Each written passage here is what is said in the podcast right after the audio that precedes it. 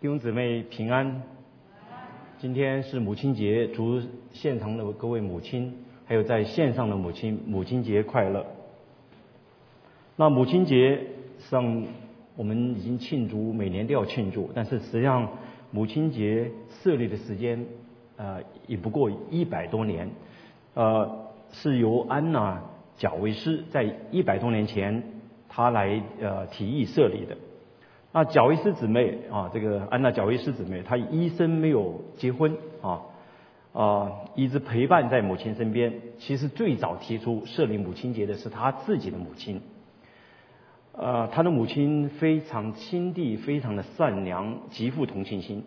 她设立要啊建立一个节日来庆祝母亲啊，纪念母母亲啊那些默默无闻奉献的母亲们。但是这个愿望还没有实现，他在一九零五年就逝世了。所以安娜在一九零零七年开始举办一些活动，来啊申请将母亲节成为一个呃正式的一个法定节日。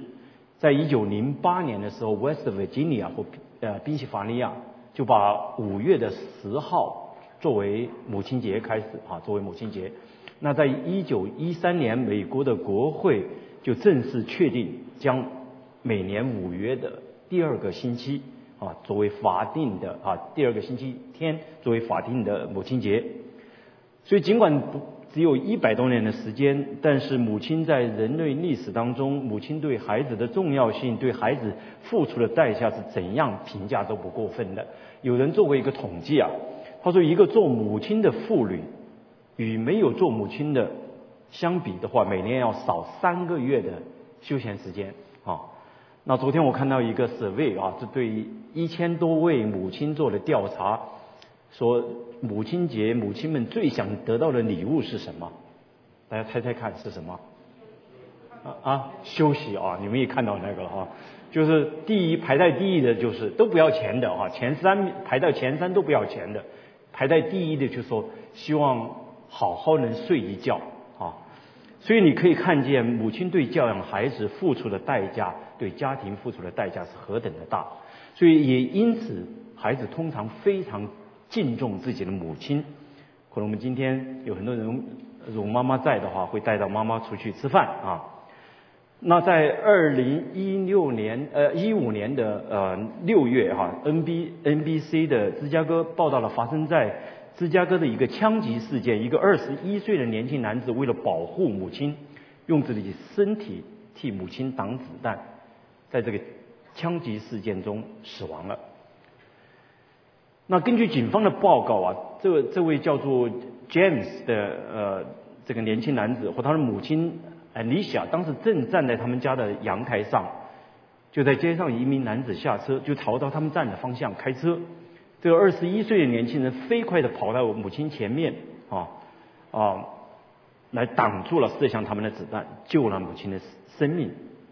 他四十六岁的母亲受了重伤，而 James 当场死亡。虽然这个年轻人的举动令人感动，但背后的故事实际上是相当令人不安。因为这个年轻人自己有犯罪的背景，整个事件都与帮派有关。当然，这个儿子保护母亲的本人的愿望还是非常美好的，为了他而死。但留给这这位失去母亲的。失去儿子的母亲心中那种悲伤痛苦却是永远的。实际上，在这个离开神的世界当中，极少没有母母亲不会对儿子、孩子啊有过担忧、悲伤甚至痛苦。当然，孩子也会给母亲带来喜乐、欣慰、欢笑啊。在刚才我们看的家训里面，看到那些可爱孩子。我想再辛苦，母亲都会欣然的欢笑，但是也会有眼泪。今天是母亲节，我也希望今天的信息能够安慰啊所有的母亲，给母亲们带来安慰，也对自己的孩子充满盼望，确信孩子在天父的手中，也会为孩子来祷告，使他们走在神所喜的路上，因为这是一条蒙福的路，也是一条永生的路。如果我们当中还没有信主的母亲，也希望你能够认识救主耶稣基督啊，然后把你的孩子家庭交在他手中，让他来引导你与孩子的关系。啊，嗯，我今天要跟他读一段圣经。这段经文尽管讲的也是孩子与母亲的关系，但却与南芝加哥那位二十一岁的年轻人有本质上的区别。因为作为人子的耶稣基督，他是完全的圣洁，毫无瑕疵。这位神的独生子把自己的生命献上，成为。却成为世人的拯救，叫所有所有信靠他的人不至灭亡，反得永生。我今天跟大家分享的经文就是啊，愿福音的十九章二十五节。站在十耶稣十字架旁的有他母亲与他母亲的姊妹，并格罗巴的妻子玛利亚和摩大拉的玛利亚。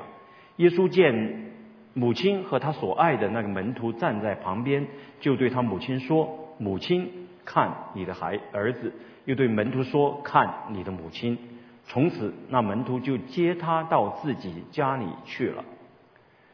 那我们都知道，这是耶稣在这这时候，耶稣正定在十字架上。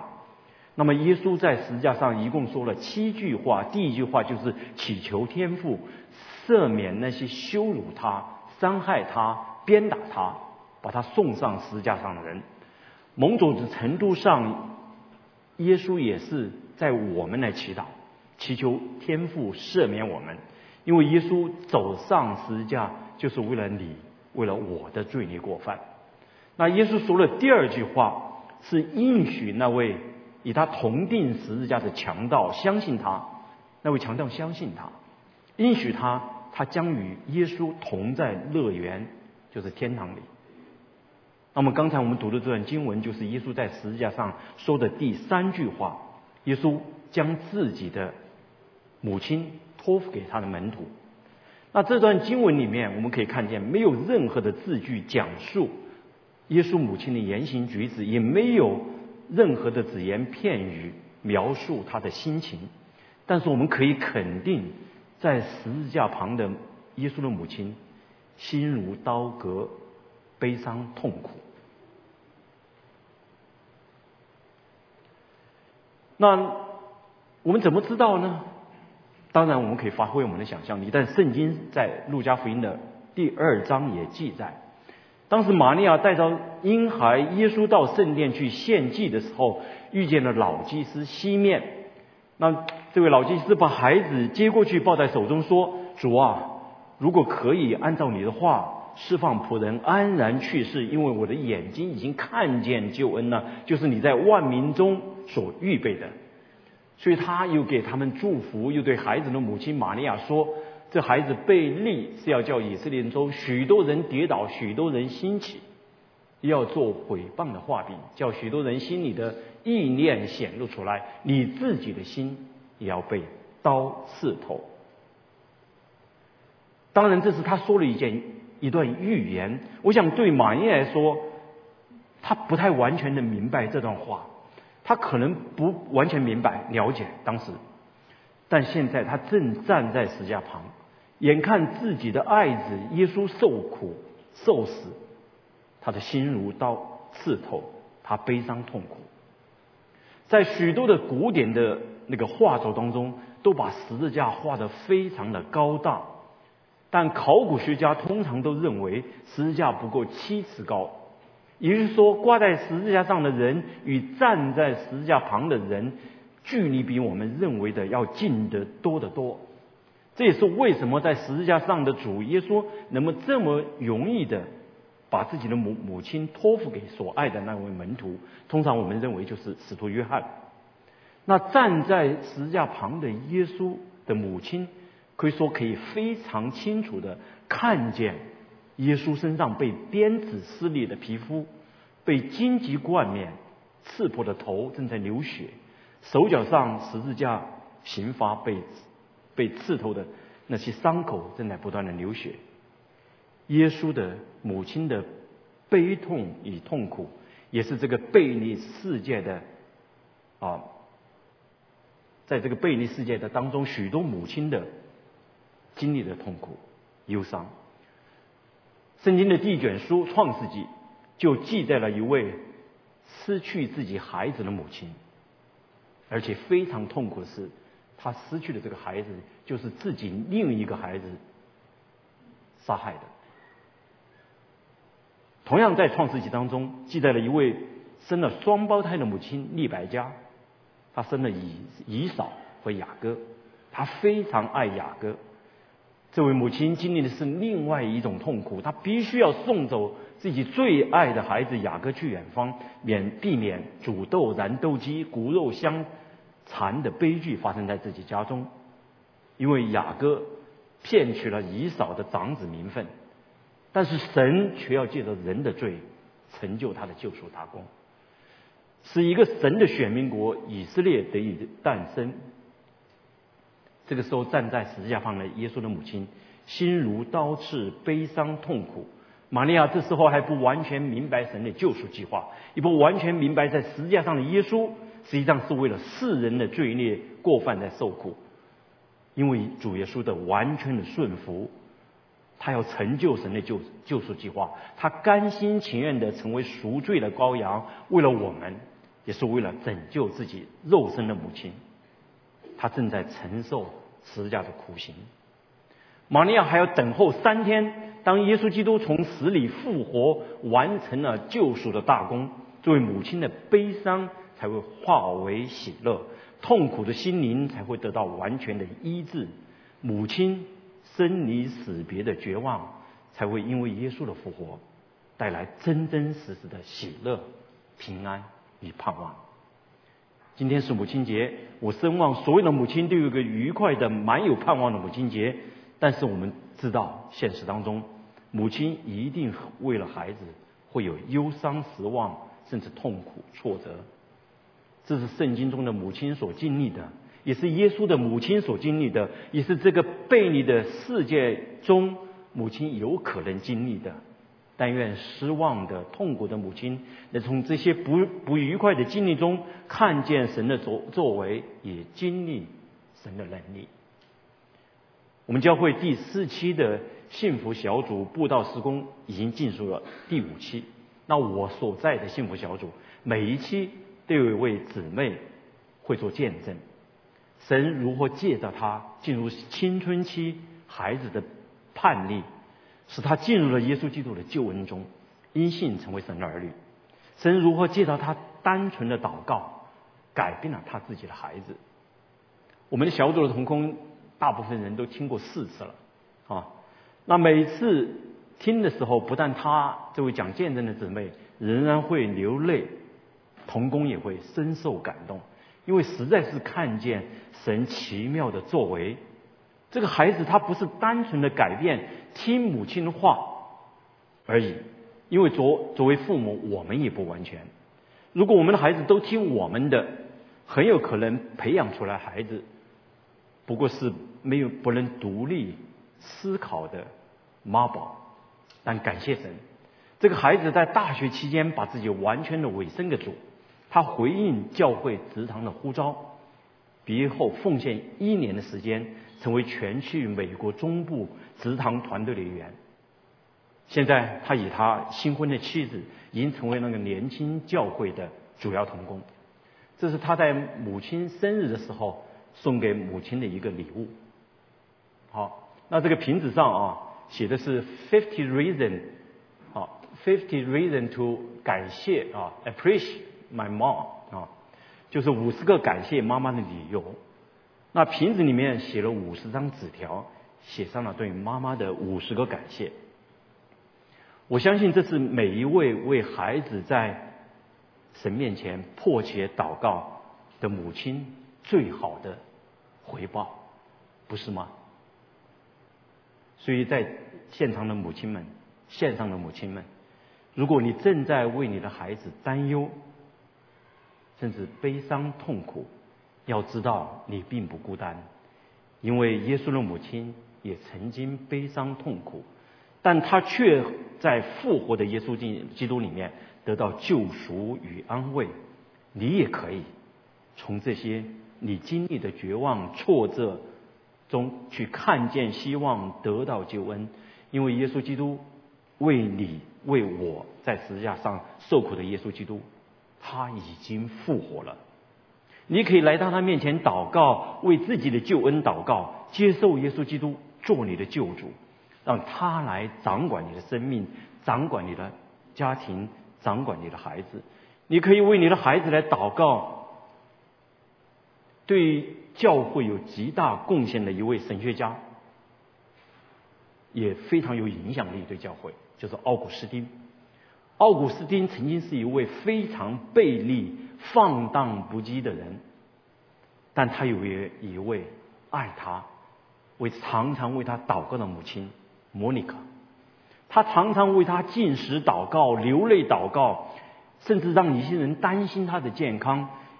他祷告是这样的迫切，所以一位无名的主教去安慰他，告诉他说：“母亲的眼泪绝不会白流。”是的。母亲的祷告必蒙神的垂听，你可以想象，你也可以像我们那位，就是我们小组那位姊妹一样，收获收获祷告的果子，因为复活的主有能力拯救。这也是我今天跟大家分享的第二点，十字架上的托付。刚才我说过，这是耶稣在十字架上所讲的第三句话。耶稣在最痛苦的时候，自己最需要被关心安慰的时候，他仍然关心悲伤痛苦的母亲玛利亚。他将他托付给自己的门徒使徒约翰，约翰也不负托付啊，一直照顾玛利亚，直到他回到天家。按圣经的传统，最后玛利亚是死在以弗所，因为当时。使徒约翰在那边是做监督教会的监督，最后他被运运回到呃耶路撒冷安葬。嗯，弟兄姊妹，如果耶稣能关心帮助在十字架旁正在悲伤痛苦的母亲，他也更能关心帮助愿意跟随他、遵循他旨意的每一位母亲。母亲的祷告一定会蒙主的垂听，当然不只是母亲。而是每一位愿意跟随他、遵循他旨意的门徒。兄姊妹，你可能认为我的逻辑是不是有点问题啊？按照我们一般的常识啊，人都是最先什么呀？帮助，也最先关心与自己有血缘关系的人嘛。耶稣怎么会关心我们，超过他的母亲呢？是什么样一种逻辑呢？怎么会得出这样的结论呢？上这不是我的观点，是耶稣自己说的。神的话不会改变。我们来看另外一段经文，是在马可福音的三章三十一到三十五节。好，我们可以一起来读段这段经文啊。当下，耶稣的母亲和弟兄来站在外边，打发人去叫他。有许多人在耶稣周围坐着，他们就告诉他说：“看哪。”你母亲和你弟兄在外边找你。耶稣回答说：“谁是我的母亲？谁是我的弟兄？”就四面观看那周围坐着的人说：“看哪，我的母亲，我的弟兄。凡遵行神旨意的人，就是我的弟兄姊妹和母亲了。”那按照马可福音的三章二十到二十一节记载呀。耶稣因为聚会侍奉繁忙，甚至连吃饭的时间都没有。他的亲友认为他癫狂了。什么叫做癫狂了？就疯了啊！而且当时法利赛人也攻击他是被鬼附的，这是一种非常可怕的指控。显然，这些亲友去告诉了耶稣的母亲，引起了他的担心。这是一位母亲正常的担心。因此，耶稣的母亲就带着他的弟弟们来找他。但是因为聚会的人太多了，他们也没有办法接近他，所以耶稣的母亲和弟兄就找人，就是通过人传人传话传到耶稣面前。因此这个经文当中才说啊，他们就告诉他，他们就告诉他，因为是通过许多人传递到耶稣面前的，所以当时听耶稣讲道的人，许多都知道他的母亲和弟兄弟弟们正在外面找他呢。但耶稣怎么回答？他说：“谁是我的母亲？谁是我的弟兄？”表面上看起来呀，耶稣的回答似乎对自己的母亲不太礼貌。但是我们从耶稣在十字架上自己最难受、最痛苦的时候，还关心自己的母亲，我相信不是不礼貌，也不是不接待自己的母亲，而是耶稣是向当时的百姓，当时听他讲到的，也是向今天的我们。来表明他来到地上的目的。他来到地上的目的是什么呢？他道成肉身，顺服神来到地上的目的，就是要在世界上代赎，为我们的罪来代赎，恢复人与神的关系。这种正常的人与神的关系，是以遵行神的旨意来表达的。所以，如果耶稣能在十字架上关心帮助自己的母亲，他就更能关心帮助每一位顺服他的门徒，这是因为这是他道成肉身来到这个世界上的原因。借着他在十字架上所成就的救赎恩典，在他里面带来神与人那种关系的完全的更新。主耶稣这句话实际上对我们今天是一个非常大的安慰与帮助。刚才我讲过，在地上的关系当中，通常是血缘关系是第一优先的。这种关系，在这种关系当中，我们通常会得到许多的关心帮助。但耶稣说：“凡遵行神旨意的，就是我的弟兄、就姊妹和母亲了。”显然，在耶稣这里，遵行神旨意的人优先优先次序超过了地上的血缘关系，这是一种全新的关系。也就是说，每一个凡遵行神旨意的人，耶稣一定会给他更最大的关注，让他经历赎天的爱，得到最大的帮助。所以弟兄姊妹，愿意我们每个人都成为一个凡事遵行神旨意的人。当然，我们知道，我们得到耶稣基督的救赎恩典，不是靠我们的行为，完全是恩典，是一个爱的礼物。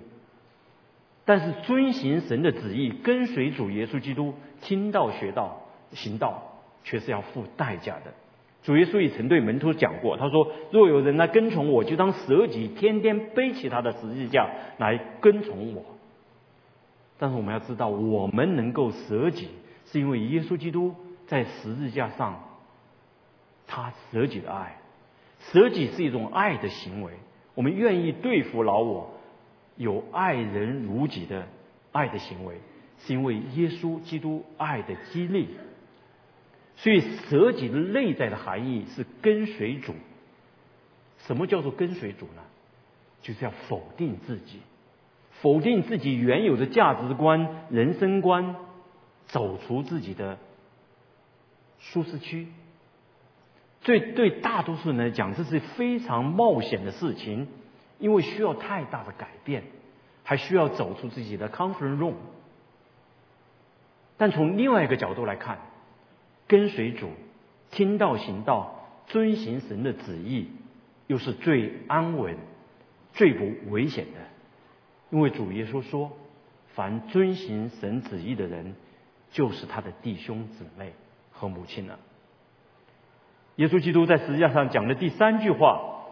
是把自己的母亲交托给门徒，这句话刚才有讲过，实际上对是对我们来说的，就是让这个生活在困苦、挫折、挣扎的事业中，我们能够神的儿女们能够得到极大的安慰，因为我们就是他的兄弟姊妹。如果主耶稣在十字架上，他最无助、最痛苦的时候，仍能安慰。帮助自己的母亲，想想看看，复活的主就更能更有能力来帮助我们了。我们可能仍然会有疑问。根据马太福音的十三章五十五到五十六节的记载啊，耶稣有四个弟弟，还有妹妹。那耶稣是圣灵感孕童女玛利亚所生的，而这些弟弟妹妹，这是约瑟与玛利亚的孩子。那为什么耶稣要把门徒把母亲托付给这这位门徒呢？而不是他的弟弟与妹妹呢？有的人认为这是因为约翰福音七章记载啊，他的弟弟们实际上不信他的，所以不能将母亲托付给不信的人。这当然有一定的道理，但是我们从圣经使徒行传的第一章哈十四节知道，耶稣升天以后，耶稣升天以后，在等候五旬节圣灵降下的一百二十个门徒当中，就有他的弟弟，啊，就有他弟弟们。难道主耶稣不知道他的弟弟们也会成为门徒吗？说怎么来解释呢？为什么要托付给这个门徒呢？我想比较合理的解释是，主耶稣借到在十字架上所从的成就的救恩，要建立一个家。耶稣的母亲玛利亚与使徒约翰，正是这种属灵的全新关系的一个显明。我们都知道，这个家就是神的永生的永生神的教会。是主耶稣基督用宝血所买赎的家。那么我们遵行神的旨意，不但更新了与主的关系，而且还更新了在这个家中人与人的关系也不一样了。这是我今天给大家分享的第三点，就是主宝血买赎的家。那么在这个家中，家人的关系超越了种族、民族、国家。而且从永恒的角度讲，也超越了血缘血缘的关系关系。这也是在以父所书的二章十八到十九节那里所讲到的。他说：“因为我们两下接到他被一个圣灵所所感，得以进到父面前，这样你们不再做外人和客旅，是与圣徒同国，是神家里的人呐。那这个家，在耶稣基督再来之前，就是永生神的教会。”《使徒行传》的二十章第八呃第二十八节说，这个教会是主耶稣基督用自己的宝血赎回来的，所以教会是神的儿女在地上的家，弟兄姊妹之间的团契的关系，实质上反映的是我们在天上那永恒的家的团契。耶稣基督在十字架上借着托付自己的母亲给门徒，在玛利亚与约翰之间。给我们所有在耶稣基督里面的人展现了一个全新的关系，一个超越血缘的关系。实际上，在这个被黑暗权势辖制的世界当中，我们血缘的家也并不是完全的，不是吗？有时甚至还是缺少爱与信任。我自己的原生家庭就曾经有过这样的问题。我过去在讲道中也提到过，我是我们家第一个信主的，但是感谢神，第二个信主就是我在病中的父亲，他在病中接受了耶稣基督做他的救主和生命的主，但是因为生病，他在回天家之前从来没有过教会生活，非常遗憾啊。那。我因为我们家庭，我的哥哥是在爷爷婆婆身边长大的，所以父母可以说对他没有信任。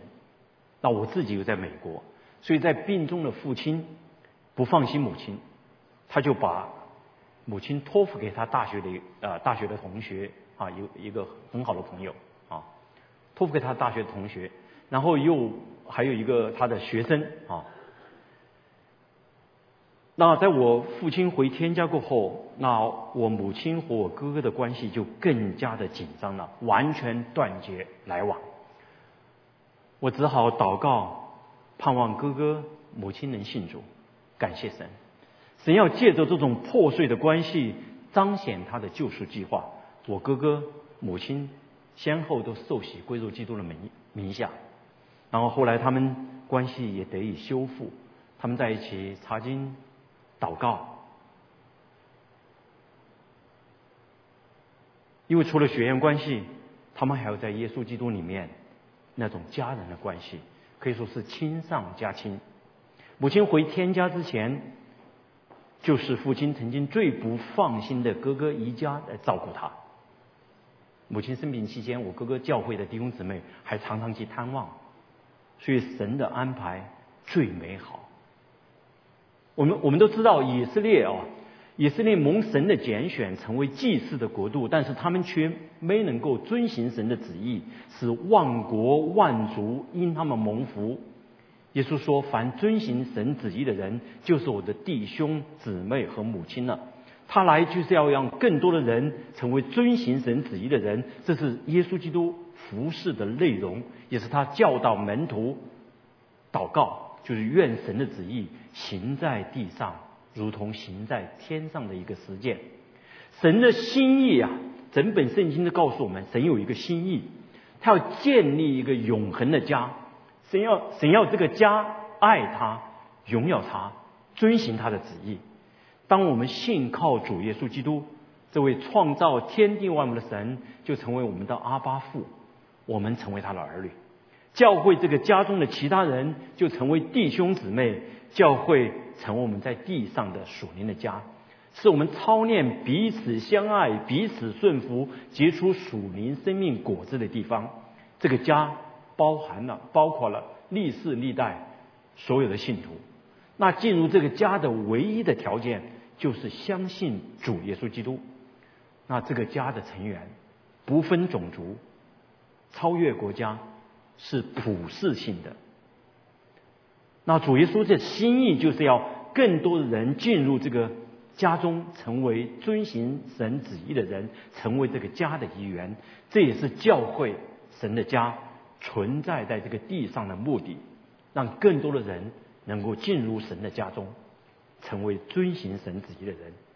所以弟兄姊妹，好不好？你向你周遭的人说，我们都是一家人，好不好？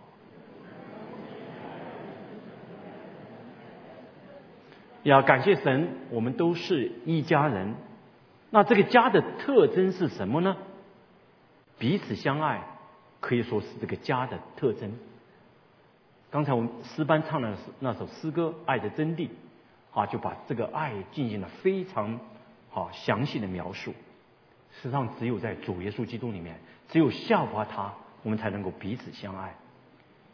约翰福音呢，在约翰福音中，主耶稣反复告诫门徒要彼此相爱。彼此相爱这个短语一共出现了四次，而且非常奇妙，这个出现的次数啊。和那个整个那几章的安排密切相关。那两次出现是在约翰福音的十三章，另外两次是在约翰福音的十五章。但约翰福音的十四章，耶稣就讲到他要去预备一个家，他借借着这个信息来安慰那些为他忧伤、离开他们要忧伤的那些忧伤正在忧伤的门徒。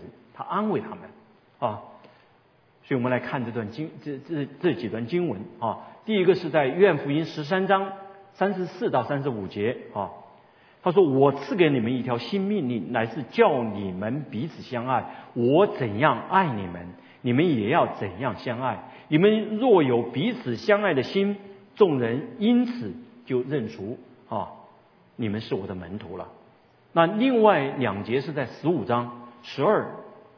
十七节，讲到你们要彼此相爱，像我爱你们一样，这就是我的命令。我这样吩咐你们，是要叫你们彼此相爱。那十四章就是主耶稣，因为他告诉门徒，他要被钉死在十字架上，要暂时和他们分别，所以他他们很忧伤。主耶稣安慰他们，他说：“在我父的家里有许多的住处，若是没有。”我就早已告诉你们了。我去原是为你们预备地方去。我若去你们为你们预备地预备了地方，就必再来接你们到我那里去。我在哪里，叫你们也在哪里。那十三章里面，耶稣一开始，耶稣为门徒洗脚，然后发出这个彼此相爱的命令。所以，当门徒如果能够效法主耶稣基督，他的谦卑虚己。效法主耶稣基督爱那个爱，他们才能够彼此相爱，使那些不认识神的人能从他们生命当中、他们的相聚当中看见神的爱。实际上，这也是我们小组布道一再强调的一个特点：弟兄姊妹一起来为主做工的时候，彼此相爱，同心合一。让进到我们当中的那些还不认识神的人，能够看见这种不同寻常的爱，能够认识神。那十五章，耶稣用枝子与葡萄树的比喻，说明我们与基督耶稣的生命那种连接的关系，就像枝子与葡萄葡萄树一样，是要常常连接在一起的，是连接在一起的。所以，一个基督徒，如果你不亲近主，你没有祷告读经，你很难有这样的生命。所以，当一位门徒遵行神的旨意，听到行道，他一定能够结出爱的果子。所以，可以说彼此相爱是测量我们与主关系的一个试金石。我们每一个人都有一个在地上的家，血缘的家，我们的原生家庭，或者我们现在的家庭。但是，这个家是短暂的。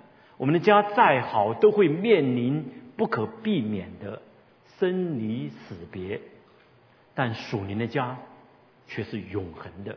属灵的关系比血缘关系更加的久远。上夫妻关系啊，在家庭关系中也是最重要的，但是夫妻关系在天上也不存在了。所以，这种属灵的关系。是存到永永远远的，这也是为什么主耶稣一再告诫我们要彼此相爱的原因。所以，一个宣称自己是基督徒的人，如果他不关心也不看重这种存到永永远远的关系，也不与其他弟兄姊妹有团契的生活，这是一件非常非常奇怪的事情。而且，你没有办法遵循主。的命令要我们彼此相爱，去见证主这样的命令。另外，我们在家中，弟兄姊妹，你爱你的属灵的家人吗？家中是否有什么人是你不能饶恕的呢？不能接纳的呢？不能原谅的呢？我想你不可能说哦，对方没有得救，我不爱他。我想，没有任何人有这样的权利去论断对方是否得救。你不能把这位这个作为你不能饶恕对方的原因，不能接纳对方的理由，因为你绝不能把这种关系带入永永恒的家中，因为你没有办法去面对饶恕你的主，因为主耶稣告诉我们，如果我们不饶恕人的过犯，天父。必不饶恕我们的过犯，饶恕人，接纳人，特别是那些你认为得罪你、让你难堪、让你伤害的人，非常的不容易。但是来到耶稣基督面前祷告，祈求他帮助你，复活的主一定给你能力，能够爱对方。不要把这种关系破坏的关系带到永恒里面。教会目前正在推动细胞小组。还有 RPG 祷告小组，让我们推动这个目的不是一个名称的转换而已，而是期盼借到这样的事工，让弟兄姊妹之间的属灵关系更加的深入。实际上谈不起，大家想想看哈，如果我们的原生家庭在还在远方，实际上我们和我们弟兄，就是我们血缘关系的弟兄姊妹的相处的时间，远远少于我们和主类弟兄姊妹在一起的时间。但是我们那种。相交不要变成一个表面的一种形式而已。我们期盼推进推动，借着细胞小组的推动，啊，这个形成还有 RPG 小组，让我们在熟林里面能够更加的深入。走天路的时候，我们不孤单，能够彼此的陪伴，彼此激励，共同成长。弟兄姊妹，我们值得为这种永恒的关系花时间。我们应当能为我们。能够成为神家中的一员，来感谢神，常常感恩，因为这是一个无无比的、有无比的荣耀与恩典的事情，是主耶稣为我们付出了极重无比的代价而成就的。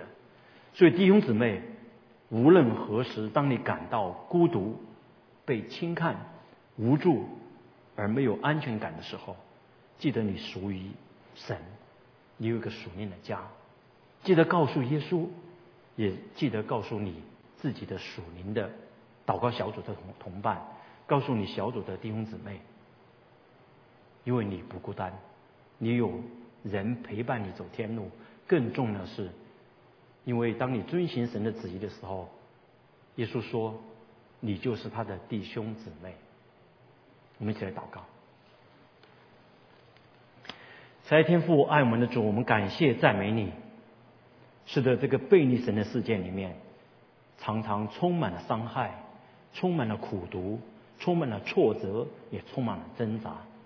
但是主，我们仍然要感谢你，因为让我们的家庭里面有一位爱我们的母亲，为我们流泪，为我们祷告，让我们能够走在永生的路上，走在蒙神喜悦的路上。